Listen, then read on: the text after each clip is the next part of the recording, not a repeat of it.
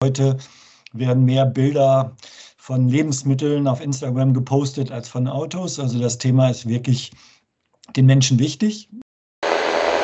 Heutige Kulturarten werden nicht verschwinden. Wovon wir aber auch ausgehen können, ist, dass andere Fruchtarten mehr an Bedeutung gewinnen. Also so etwas wie Tierschutzbewusstsein, Umweltschutz, Klimabewusstsein, die sind nicht weg. Das zeigen auch Studien. Die Menschen ändern jetzt nicht ihre Werthaltung und Denkmuster. Das ist ihnen weiterhin alles wichtig. Sie waren jetzt nur akut verunsichert. verunsichert. Und deshalb würde ich mich als landwirtschaftlicher Betrieb ja jetzt auch nicht total von verunsichern lassen in meiner langfristigen Planung. Geschmack, Geschmack, Geschmack ganz vorneweg zusammen mit äh, Nährwertangaben und Gesundheitsaspekten.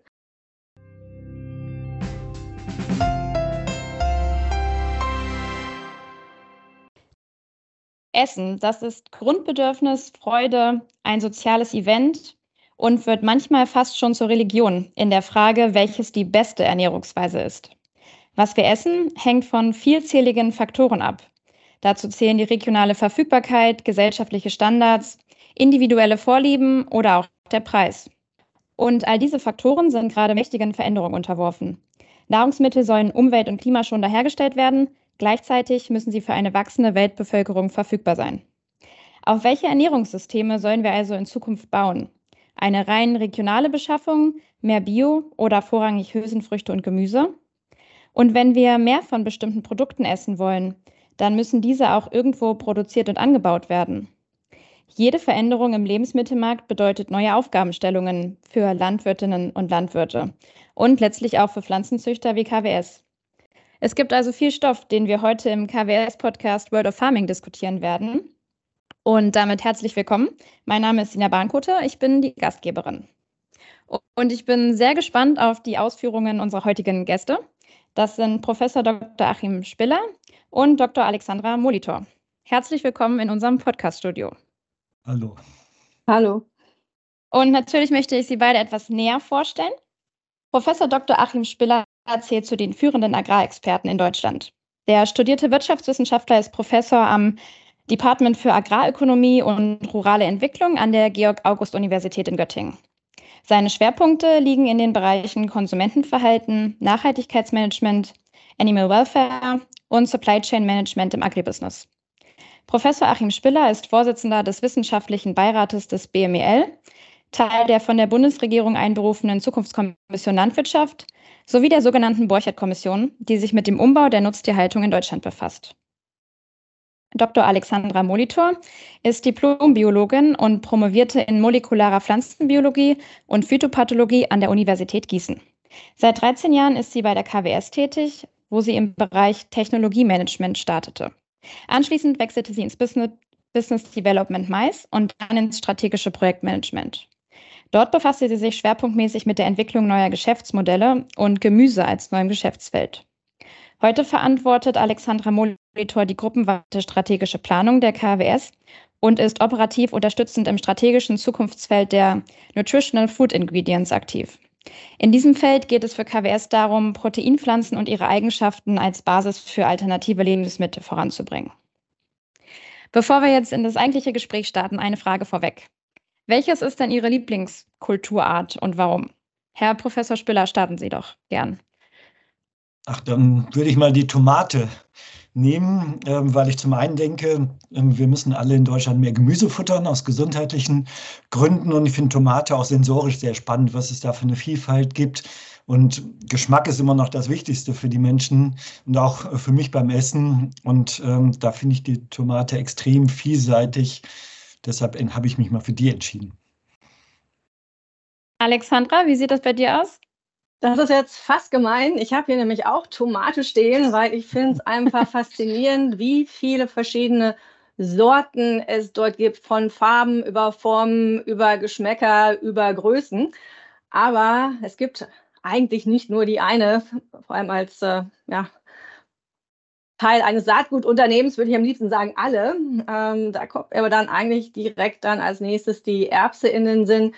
Sie sieht einfach toll aus. Ich liebe diese kleinen Blüten und sie ist einfach eine sehr, sehr, sehr vielfältige Fruchtart für die Tierfütterung und für die menschliche Ernährung. Und dann gleichzeitig noch diese Symbiose mit Knöllchenbakterien, die ihr hilft, Stickstoff aus der Luft zu fixieren, macht sie aus meiner Sicht super, super spannend und auch super wichtig für eine nachhaltige Landwirtschaft.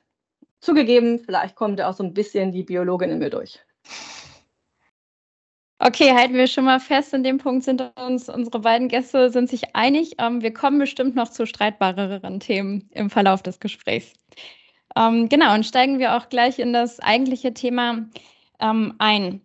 Herr Professor Spiller, um mal in die Materie reinzukommen. Warum diskutieren wir überhaupt so ausführlich über Nahrungsmittelproduktion und Ernährungsweisen? Muss sich wirklich etwas verändern? Und wenn ja, was sind die Knackpunkte? Mhm. Ja, ist ja wirklich spannend, dass wir da jetzt so stark drüber diskutieren. Hätte man vor 10, 20 Jahren gar nicht gedacht, da dachte man eher, Ernährung ist was Privates und die Menschen interessieren sich für ihre Autos, aber gerade die Deutschen interessieren die sich wirklich für Ernährung. Dachte man eigentlich, das Thema wird eher immer unwichtiger. Das Gegenteil ist der Fall. Ne? Heute werden mehr Bilder von Lebensmitteln auf Instagram gepostet als von Autos. Also das Thema ist wirklich den Menschen wichtig, ähm, macht ihnen auch wieder mehr Spaß. Nicht allen, ne, polarisiert ein bisschen. Das ist das eine, aber es ist auch gesellschaftlich eben sehr relevant, die Art und Weise, wie wir uns ernähren. Zum einen, weil es für unsere Gesundheit extrem wichtig ist, wie wir uns ernähren, unsere Ernährungsmuster. Und zum anderen, weil es auch für die Umwelt wichtig ist, für Klimaschutz und Biodiversität spielt das auch eine große Rolle. Und darum ist Ernährung eben auch politisch geworden als Thema. Und diese Kombination, dass es etwas ist, was eigentlich eben privat ist, was wir zu Hause äh, zu uns nehmen, was uns was wir in uns reinnehmen und dann durch natürlich uns auch so persönlich betrifft auf der einen Seite und auf der anderen Seite, wir es eben auch jeden Tag mehrmals machen, nichts machen wir eben so häufig wie Essen, hm, ist es auch etwas, mit dem man dann zunehmend auch Positionen ausdrücken kann. Und deshalb führen wir auch Lebensstildiskussionen und Umweltdiskussionen übers Essen. Ähm, und ähm, das trägt auch ein Stückchen zur Brisanz dabei, ähm, dass wir uns eben zum Beispiel über den Fleischkonsum so aufregen können und so unterschiedliche Positionen vertreten können. Alexandra, ähm, als Leiterin der strategischen Planung wirfst du ja einen sehr langfristigen Blick auf ähm, viele Themen. Ähm, was bedeuten jetzt die von Professor Spiller schon ein bisschen angerissenen Punkte für KWS, die ja als ähm, Saatgutproduzent ganz am Anfang der Lebensmittelkette steht? Herr Professor Spiller hat ja schon einige sehr verschiedene, aber doch miteinander verbundene Punkte angesprochen, von Umwelteinflüssen über Gesundheit und das ganze große Thema Klimaschutz, nachhaltige Landwirtschaft etc.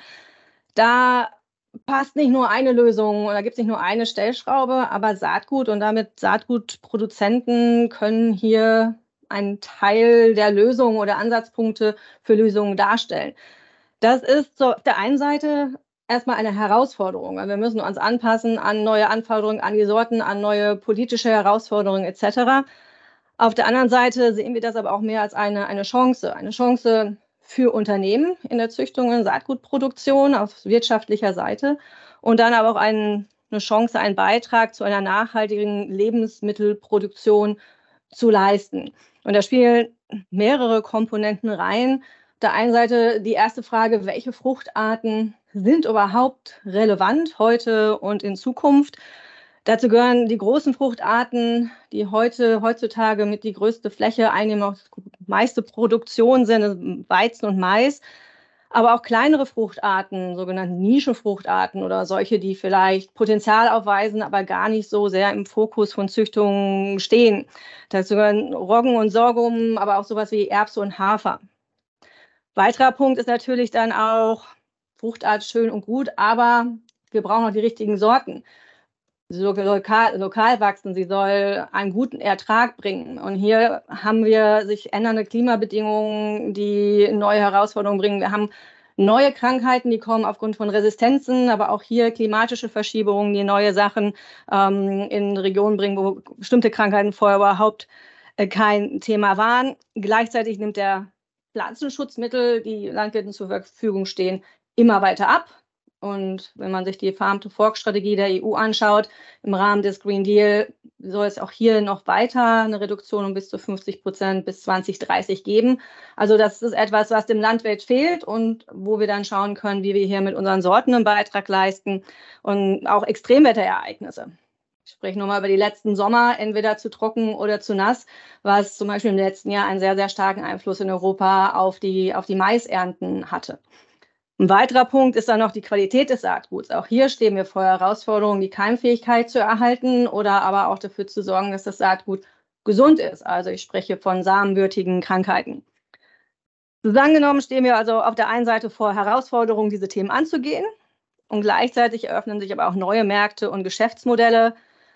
Schlussendlich kann man sagen, alle drei Komponenten, die Fruchtartenvielfalt, Leistungsfähigkeit unseres Saatgut und die Qualität, leisten auf der einen Seite einen Beitrag zu einer Nachhaltigkeit in der Nahrungsmittelproduktion und sind auch Kern unseres Fokuses auf Lösungen für eine nachhaltige Landwirtschaft. Also, was bedeutet das für KWS? Beides. Herausforderungen, Challenge, die wir auch gerne annehmen, aber wir sehen es mehr als Chance für uns, aber auch, um wirklich einen Beitrag leisten zu können. Okay, du hast es gerade schon kurz angesprochen, Alexandra. Ähm, es ist äh, gesellschaftlich und politisch gewünscht, dass äh, unter anderem die Menge an Pflanzenschutzmittel reduziert wird. Und äh, wir erleben hier in den letzten Jahren eine kräftige Umschichtung im Kaufverhalten der Verbraucher. Regionalität wurde und wird bevorzugt und eben auch die Bio-Supermärkte oder Bioprodukte boomten. Jetzt durch die Inflation scheint sich das Blatt wieder so ein bisschen zu wenden. Herr Professor Spiller, wohin geht hier die Reise? Ja, das ist eine spannende Frage, die Sie stellen. Wir hatten, glaube ich, noch nie so eine hohe Verunsicherung der Menschen, wie wir die derzeit beobachten können durch diese Inflation, durch den Ukraine-Krieg, die folgenden Preisentwicklungen, die Energiemärkte. Und hm, klar, diese hohe Verunsicherung, die wir ähm, da sehen, dass die Menschen also nicht wissen, was kommt noch auf sie zu, wie wird die Energierechnung ausfallen, welche Preise steigen noch, die führt sie natürlich dazu, dass sie vorsichtig äh, sind in ihrem Ausgabeverhalten. Das ist ja auch nur zu verständlich und äh, auch ein Teil der Haushalte, die wirklich jetzt wenig Einkommen zur Verfügung haben, müssen auch ganz akut sparen. Und vor diesem Hintergrund wir wissen schon aus der Vergangenheit, ne, immer mal, wenn es zu Preiserhöhungen gekommen sind, wenn es äh, etwas stärkere Nahrungsmittelpreissteigerungen gab, dann ga, gab es auch ein kleines Wachstum der Handelsmarken wieder und dann beruhigte sich das auch wieder. Jetzt ist eben dieses Mal die Verängstigung, die Verunsicherung der Menschen besonders tief.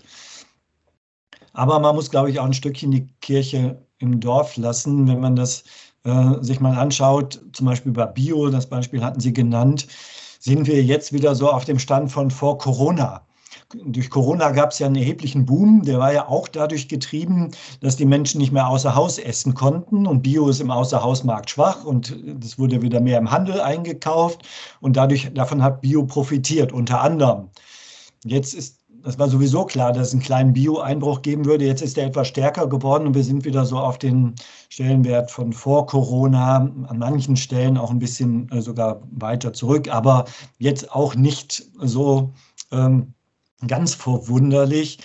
Und die Frage ist jetzt, wird sich das beruhigen? Es hat sich schon ein kleines Stückchen beruhigt und ich bin mir ziemlich sicher, wenn die wirtschaftliche Lage jetzt nicht ganz abschmiert im diesem Jahr, dann wird sich das auch noch weiter wieder beruhigen, weil die dahinterstehenden Faktoren, also so etwas wie Tierschutzbewusstsein, Umweltschutz, Klimabewusstsein, die sind nicht weg. Das zeigen auch Studien. Die Menschen ändern jetzt nicht ihre Werthaltung und Denkmuster. Das ist ihnen weiterhin alles wichtig. Sie waren jetzt nur akut verunsichert. verunsichert. Und deshalb würde ich mich als landwirtschaftlicher Betrieb ja jetzt auch nicht total von verunsichern lassen in meiner lang langfristigen Planung, genauso wie KWS ja auch langfristig denkt und sie sicherlich auch der langfristigen Kurs halten werden. Sind es letztlich vorrangig die Verbraucherinnen und Verbraucher, die entscheiden, was in der Landwirtschaft angebaut wird oder was dann äh, KWS und äh, Alexandra Molitor in der strategischen Planung für Kulturarten und Sorten aufnehmen? Nein, es ähm, ist natürlich eine Mischung aus Verbraucherinnenverhalten auf der einen Seite und vieles ist natürlich auch Politik getrieben. Das haben Sie ja vorhin auch schon angesprochen, die Farm-to-Fork-Strategie, die Nachhaltigkeitsstrategien der Europäischen Union.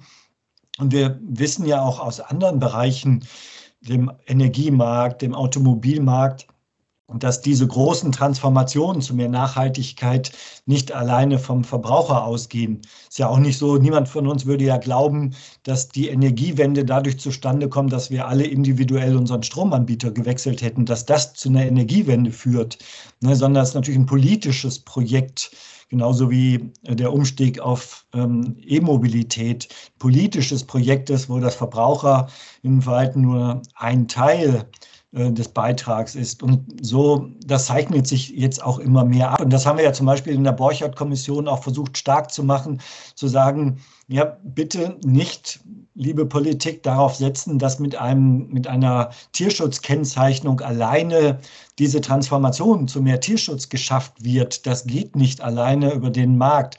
Wir brauchen die Politik und langfristige Signale und auch langfristige Finanzierungszusagen aus der Politik. Und so ist das bei Themen wie Biodiversität, Pflanzenschutzmitteleinsatz auch so. Da wird man langfristig politisch Weichen stellen ähm, müssen. Ähm, und ähm, da müssen sich, glaube ich, auch alle Beteiligten darauf einstellen. Also es ist eine Mischung aus Markt und eigentlich noch mehr Politik. Okay, schauen wir uns das mal ein bisschen genauer an. Alexandra, wir haben es jetzt gehört, Klimawandel, politische Vorgaben oder eben auch gesellschaftliche Veränderungen die wirken sich darauf aus, was letztlich bei uns auf dem Teller landet. Was sind denn die Pflanzen der Zukunft und ähm, wie reagiert KWS darauf? Eine sehr, sehr spannende Frage, Sina, die wir natürlich auch uns in den Planungen immer wieder angehen. Was man vielleicht auch vorneweg sagen sollte, ist, heutige Kulturarten werden nicht verschwinden. Denken wir an Brot und Pasta, das ist Weizen, das ist Roggen. Das sind auch heute schon große etablierte Fruchtarten, die werden wir weiter brauchen. Auch Zucker, zumindest in Maßen, spielt ein, eine Rolle in der Ernährung. Also brauchen wir auch Zuckerrüben. Zudem werden auch Mais und Soja, die jetzt vorwiegend in die Tierfütterung gehen, weiter eine Rolle spielen. Wir sehen zwar eine Stagnation in entwickelten Ländern, vor allem westlichen europäischen Ländern, wenn es um den Fleischkonsum zum Beispiel geht. Zukünftig wird total eine Reduktion prognostiziert. Aber weltweit gesehen wird der Fleischkonsum in den nächsten Jahren immer noch weiter steigen. Entsprechend brauchen wir auch noch weiter entsprechenden ähm, Tierfutter, Mais und Mais und Soja. Wovon wir aber auch ausgehen können, ist, dass andere Fruchtarten mehr an Bedeutung gewinnen. Und ein gutes Beispiel, um das zu verdeutlichen, ist für mich der ganze Markt für alternative pflanzenbasierte Proteine die wir in Ersatzprodukten für Fleisch, Milch, sag mal Erbsenmilch, Hafermilch oder auch Eier, Fisch etc. neue Produkte, die wahrscheinlich mittlerweile jeder im Supermarkt gesehen hat, finden. Sind teilweise rein pflanzenbasiert, teilweise sind es auch Hybridprodukte mit Fermentationsprodukten von Pilzen und Bakterien oder sogar Lab-based Fleisch, also im Labor ähm, Zellkultur gezüchtetes Fleisch. Wenn man sich mal die Zahlen dazu anschaut, das ist eine Studie von BCG aus dem Jahr 2021, gehen Sie von ungefähr 70 Millionen Tonnen pflanzenbasiertes Protein für die menschliche Ernährung im Jahre 2035 aus. Das ist 70 von 90. Die anderen kommen dann von Laborfleisch etc. Das ist eine Verfünffachung zu dem, was wir ungefähr heute sehen. Und diese Zahlen kann man jetzt diskutieren, das sind alles Prognosen, aber wo sich eigentlich alle einig sind, dass es weiter zunimmt. Und neben Proteinen aus Soja und Weizen spielen da auch heute schon zum Beispiel Hülsenfrüchte wie Erbsen und, und Bohnen eine Rolle. Und auch, ich nenne sie mal ackerbauliche Exoten wie Lupin oder Hand werden hier vermehrt eingesetzt. Daher werden wir wahrscheinlich eher eine Diversifizierung und Verschiebung statt wirklich einen Austausch in den Fruchtarten im Anbau gesehen. Getrieben durch unsere Ernährungsweise, neue Produkte, wie ich sie gerade aufgelistet habe, aber auch klimatische Veränderungen. Jetzt als KWS haben wir das im Blick und sind bestrebt, unser Portfolio, das an sich schon recht breit ist im Vergleich zur anderen Industrie, weiter zu vergrößern. Ein gutes Beispiel, dass das auch kein neues Thema ist, ist zum Beispiel unser Einstieg in Gemüse im Jahr 2019, wo wir heute jetzt bereits mehrere Fruchtarten aktiv im Züchtungsprogramm haben. Und gleichzeitig investieren wir knapp ein Fünftel unseres Umsatzes jährlich wieder in Forschung und Entwicklung. Und da sind leistungsstarke Sorten für die etablierten Fruchtarten, aber eben auch für diese kleineren Fruchtarten, wo wir ein starkes Potenzial auch für die Zukunft sehen. Um da ein bisschen äh, konkreter noch über ein Beispiel zu sprechen, wer sich jetzt mit der Materie etwas auskennt, der weiß, man kann jetzt nicht einfach ähm, eine Erbse nehmen und die läuft sofort sehr ertragsstark, sodass sie den großen Markt ernähren kann, sondern da gibt's, haben wir anfangs auch kurz drüber gesprochen, bestimmte Anforderungen, die so eine Sorte erfüllen muss. Ähm, was sind da so die Punkte, die ihr euch anguckt? Auf der einen Seite sind es natürlich agronomische Aspekte. Also Pflanze muss wachsen, sie muss guten Ertrag bringen. Aber wenn man sich jetzt anschaut, was dann wirklich am Ende wichtig ist, und auch da gibt es wieder Studien zu, was führt denn dazu, dass ein Konsument am Ende ein Produkt auch wieder im Supermarkt kauft? Und da ist Geschmack, Geschmack, Geschmack ganz vorneweg zusammen mit äh, Nährwertangaben und Gesundheitsaspekten. Es hat die Erbse manchmal diesen Nachteil, um mal beim Beispiel Erbse zu bleiben, dass sie nun mal nach Erbse schmeckt. Und nicht jeder möchte vielleicht einen grünen Käse, der nach Erbse schmeckt, haben als Austausch für den normalen Streichkäse oder was er sich vielleicht aufs Frühstücksbrötchen schmiert.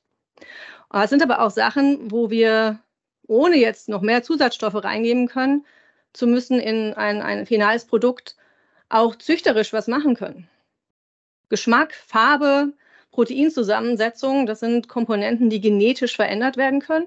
Und daher haben wir uns jetzt auch als KWS diesem Thema mehr zugewandt und schauen, wie können wir dann solche Faktoren, die am Ende dann auch bestimmt sind, ob ein Produkt im Supermarkt erfolgreich ist, ähm, anzugehen, nachhaltig und gesundheitlich gut. Darf ich da nochmal dran anknüpfen, ähm, weil ich das sehr spannend finde, wenn Sie ähm, auch die Sensorik mehr mit einbeziehen, schon in der Züchtung. Nun, äh, etwas, was wir aus unseren Forschungsergebnissen nur bestätigen können, dass das sinnvoll ist.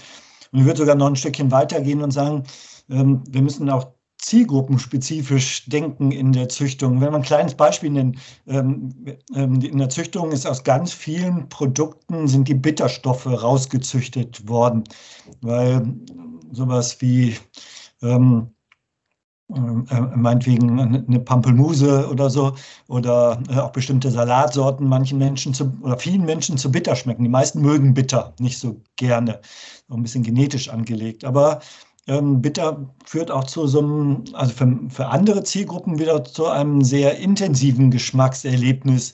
Und manche vermissen das inzwischen. Und deshalb ist, glaube ich, so für die Züchtung eine, eine Riesenherausforderung, dass man dann sogar darüber nachdenken muss, für welche Endkunden muss man eigentlich welche Produkte in der Züchtung im Hinblick auf welchen Geschmack und wie können wir das dann über die ganze Kette bis zu den Kunden kommunizieren und vermarkten.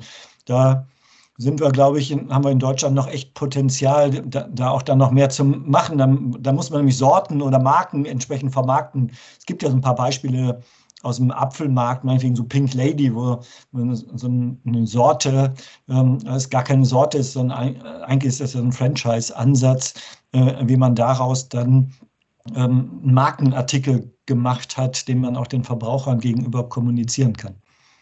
Wir haben jetzt äh, gerade schon über die pflanzlichen Proteine gesprochen, da bleiben wir auch noch mal kurz. Herr Professor Spiller, was äh, vielleicht nicht jeder weiß, ist, dass die EU von der Einfuhr pflanzlicher Proteine wie Soja, Hülsenfrüchte oder Ölsaaten äh, sehr abhängig ist. 90 Prozent des für die Tierfütterung benötigten Sojas wird importiert. Das gleiche gilt für Ölsaaten.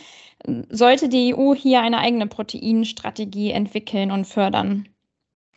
Hm echt schwieriges Thema, ähm, weil wenn wir uns Verbraucherstudien dazu anschauen. Die Antwort von Professor Spiller auf diese spannende Frage hören Sie in Teil 2 unseres World of Farming Podcasts und der Folge Ernährungssysteme im Wandel. Was essen wir in 20 Jahren? Teil 2 erscheint dann in einer Woche auf den gewohnten Podcast-Plattformen.